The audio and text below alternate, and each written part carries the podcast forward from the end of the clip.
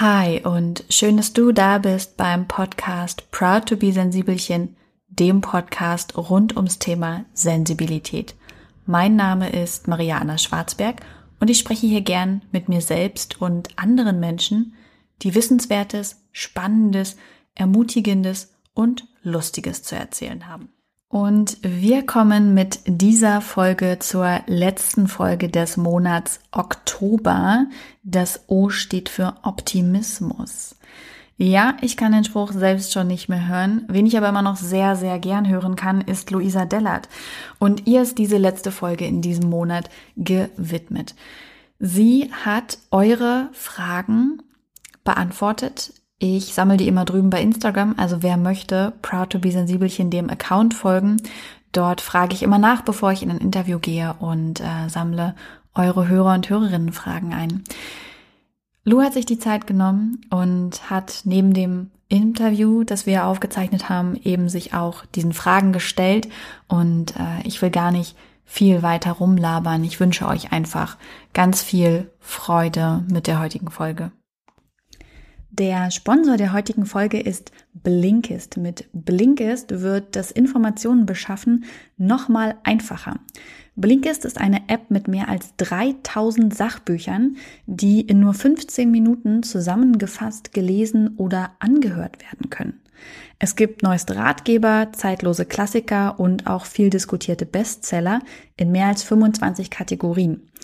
Das sind Kategorien wie Psychologie oder auch persönliche Weiterentwicklung, aber eben auch Wissenschaft oder Natur und Umwelt. Die Bücher sind auf Deutsch und Englisch verfügbar. Hört sich interessant an? Unter blinkist.de slash sensibelchen erhaltet ihr 25% auf das Jahresabo Blinkist Premium. Ich persönlich nutze Blinkist am liebsten zu Hause, um mich zu informieren und in der Kategorie Natur und Umwelt, die natürlich im Oktobermonat sehr gut zu uns passt, habe ich mir angehört Greta und Zwante Thunberg, Szenen aus dem Herzen, habe ich mich sehr drauf gefreut und dann von David Wallace Wells oft empfohlen, die unbewohnbare Erde, also wie das Leben nach der Erderwärmung aussieht und von Milena Glimbowski ohne Wenn und Abfall ist ebenfalls dort zu finden. Jeden Monat kommen übrigens circa 40 neue Bücher hinzu. Es gibt also immer wieder neuen Lese- und Hörstoff für euch zusammengefasst. Im Moment gibt es eine Aktion exklusiv für Hörer und Hörerinnen des Proud to be Sensibelchen Podcasts auf Blinkist, also b-l-i-n-k-i-s-t.de slash sensibelchen erhaltet ihr 25% Rabatt auf das Jahresabo Blinkist Premium. Ihr könnt vorher natürlich alles ausgiebig sieben Tage lang kostenlos testen. Ich gebe dann einmal an die Hörer und Hörerinnen ab. Ich habe ein paar Fragen gesammelt und die erste Frage, äh, ich fand die nämlich auch alle sehr spannend, die da so gekommen sind. Fällt es dir schwer, neutral an Politiker und Politikerinnen heranzutreten? Äh, ja, auf jeden Fall. Und ich habe mich da jetzt auch schon mit mehreren Journalistinnen und Journalisten drüber unterhalten. Und ähm, die haben mich auch so ein bisschen beruhigt und gesagt, hey Lu, es ist super, dass du neutral sein willst in deiner Berichterstattung, aber kein Journalist und keine Journalistin ist komplett neutral in dem, ähm, was, was sie tun und machen. Also man probiert das immer, aber spielen ja immer eigene Emotionen da auch mit rein. Und von daher, ja, mir fällt das schwer und es klappt auch auf gar keinen Fall immer. Ich probiere halt dementsprechend, ähm, ja, jede Partei mal zu beleuchten und ähm, ja, dass da diese Neutralität da so ein bisschen reinzubringen. Was ja schon weit mehr ist, als ganz viele andere ähm, Menschen machen, ne? die dann halt ihre vorgefertigten Parteien und Meinungen zeigen. Also Chapeau. Hm. Ja.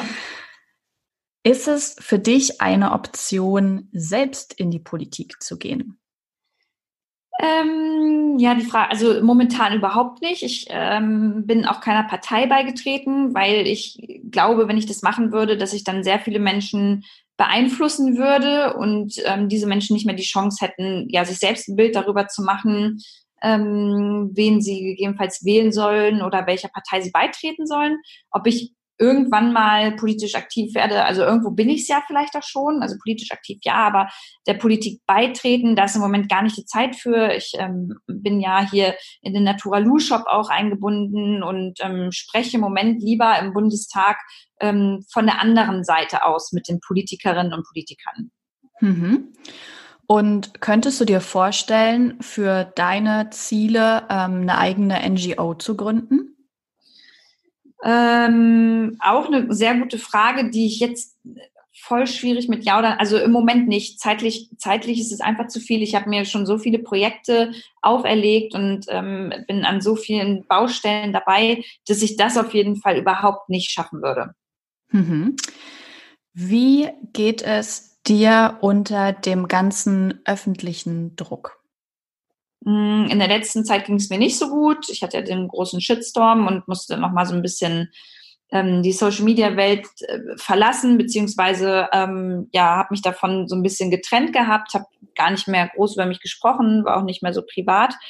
Ähm, jetzt nach ein paar Wochen wieder Energie tanken und nicht so viel auf Social Media zu posten und äh, öffentlich zu sein, hat sich das aber wieder gelegt und ich mache damit weiter. Und von daher ist es immer schwierig, so diesem öffentlichen Druck standzuhalten. Ich bin zum Beispiel auch damals als das war mit dem, damals, also vor ein paar Wochen, als es mit dem Shitstorm war, äh, bin ich auch nicht mit meinen Mädels abends auf, aufs Weinfest gegangen, weil ich das Gefühl hatte, jeder guckt mich an und äh, jeder redet über mich. Und das ist halt schon so eine, so eine Ebene, die man erreicht, wo man dann weiß, okay, das ist wirklich so, dass du irgendwie in der Öffentlichkeit stehst und mhm. äh, auch echt total, was heißt total aufpassen musst, aber ja, es schon so ist, dass jeder Schritt von dir dementsprechend bewertet wird. Ja, das, wo man ähm, früher als Kind immer dachte, ich will irgendwann mal reich und berühmt werden. Und ähm, wenn das anfängt, dass man dann in der Öffentlichkeit steht, merkt man, wow, das hat auch echt krasse Schattenseiten. Genau, ja, auf jeden Fall. Wie kommst du mit den Einflüssen klar, wenn dich viele Menschen und Kameras umgeben? Äh, da habe ich gar kein Problem mit. Das ist in Ordnung. Also ich habe kein Problem damit, jetzt vor vielen Menschen zu sprechen oder in eine Kamera zu reden. Und wenn viele Menschen und eine Kamera dabei sind, ähm, ja, fiel mir das vielleicht damals noch ein bisschen schwer, aber inzwischen ist das in Ordnung. Man ist natürlich immer so ein bisschen aufgeregt, bevor man auf irgendeine Bühne geht oder bevor man irgendwie in eine Kamera spricht. Aber ähm, ja, das ist inzwischen hat sich das so ein bisschen normalisiert bei mir.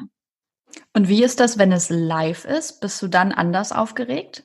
Ja, auf jeden Fall. Dann weißt du, ich hatte, war letztens mal in einer ähm, Live-Politik-Show und bin es auch jetzt nächste Woche am Montag und ähm, das ist schon was anderes, weil du das natürlich dann auch gar nicht steuern kannst, sondern äh, live das so hinnehmen musst, wie es kommt. Andererseits, andererseits denke ich mir, ich bin ja einfach so, wie ich bin und wenn ich was nicht weiß, dann sage ich das und wenn ich was zu sagen habe, dann gebe ich meinen Senf dazu und von daher kann ja auch in der Live-Sendung dann ähm, an sich nichts passieren. Und hast du noch irgendwas, was dir hilft, so bei starker Aufregung, wo du merkst, oh Gott, ey, mir schlägt das Hals jetzt wirklich bis an die Zähne? Ähm, ich habe total die Flugangst äh, und da trinke ich immer ein bisschen Alkohol vorher. Ich weiß nicht, ob ich das würde.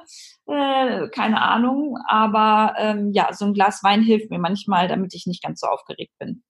Kann ich sehr gut verstehen und den Rat auch teilen. Ich mache das nämlich vorm Fliegen auch immer. Was verletzt dich am meisten in der Medienwelt? Was verletzt mich am meisten in der Medienwelt? Ähm, naja, verletzen nicht unbedingt, weil ich ja weiß inzwischen, wie die Medienwelt so tickt. Aber es ist natürlich immer wieder äh, unschön, wenn man mal in den Medien ähm, Thema ist, dass äh, dort eigentlich nur noch ähm, zählt, was in der Überschrift steht und dass sie dann so dramatisch ist, dass äh, man denken könnte, ich bin ausgewandert oder gestorben oder sonst was ähm, das ist so ein bisschen nervig eher. Also ich würde nicht sagen, dass mich das verletzt, sondern dieses Clickbait, so äh, wer hat jetzt den besten Artikel geschrieben, der am meisten geklickt wurde. Ähm, das ist nicht so der Anspruch, den ich als Journalistin oder als Journalist verfolgen würde, aber der halt inzwischen überall vertreten ist und das ist nervig. Mhm. Was kann ich als junger Mensch tun, um meine Familie zu nachhaltigen Schritten zu motivieren? Hm. Ja, erstmal nicht mit erhobenem Zeigefinger nach Hause kommen. ähm, und dann einfach wirklich voll dahinter stehen. Also wenn zum Beispiel da jemand ist, der gerne ähm, vegetarisch isst und zu Hause gibt es viel Fleisch, dann kann man ja vielleicht mal ähm, fragen, ob man das nächste Mal am Sonntag kochen darf und dann äh, macht man vielleicht mal Bolognese mit Soja gehacktem und sagt das gar nicht und schaut dann einfach mal, wie die Leute darauf reagieren. Das habe ich bei meinem Bruder damals gemacht und äh, der hat das gar nicht äh, gemerkt, also jetzt trotzdem gegessen und ähm, ja, so kann man da vielleicht so rangehen, so spielerisch ein bisschen. Mhm. Ich habe noch eine letzte Frage. Verspürst du ein Ohnmachtsgefühl, dass unser Planet schon verloren ist? Hm. Also, ich würde sagen, dass es so oder so irgendwann passieren wird, dass diese, diese Kipppunkte nicht mehr ähm, rückgängig zu machen sind. Und was dann passiert ist, weiß ja keiner so ganz genau. Ich glaube aber schon, dass wir als Gesellschaft und als Menschheit äh, dementsprechend jetzt schon noch dagegen wirken können und beeinflussen können, wie lange wir noch Zeit haben, dass sich vielleicht äh, auf dieser Welt nochmal drastisch etwas verändert. Ähm, und das sollte auch unser Ansatz sein, also für die nächsten Generationen zu denken und da einfach ähm, in der Gesellschaft jetzt einen Umbruch zu schaffen. Deswegen, ähm, das ist so eher der Punkt, wo ich glaube, dass wir das schaffen können aber was auch noch viel ähm, Arbeit bedeutet, in dem Sinne, dass man Menschen davon auch überzeugen muss und denen auch noch vieles erklären muss und denen nicht das Gefühl geben muss äh, oder darf, dass sie jetzt halt wieder zurück in die Steinzeit gehen. Mhm. Lou, ich danke dir sehr für deine Zeit und äh, für dein Wissen und deine Erfahrung und dass du die mit uns geteilt hast. Dankeschön. Gerne. Ja, das war's mit Luisa Dellert zum Thema Optimismus und Aktivismus, Antrieb, Leidenschaft, wie bringe ich meinen eigenen Stein ins Rollen, wie kann ich etwas über den Tellerrand hinausblicken.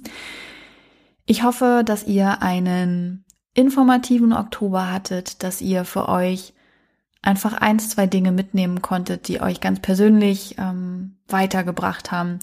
Vielleicht konnte ich euch zum Umdenken anstiften, Egal was, es freut mich, dass ihr zugehört habt und ich freue mich sehr auf einen großartigen November mit euch.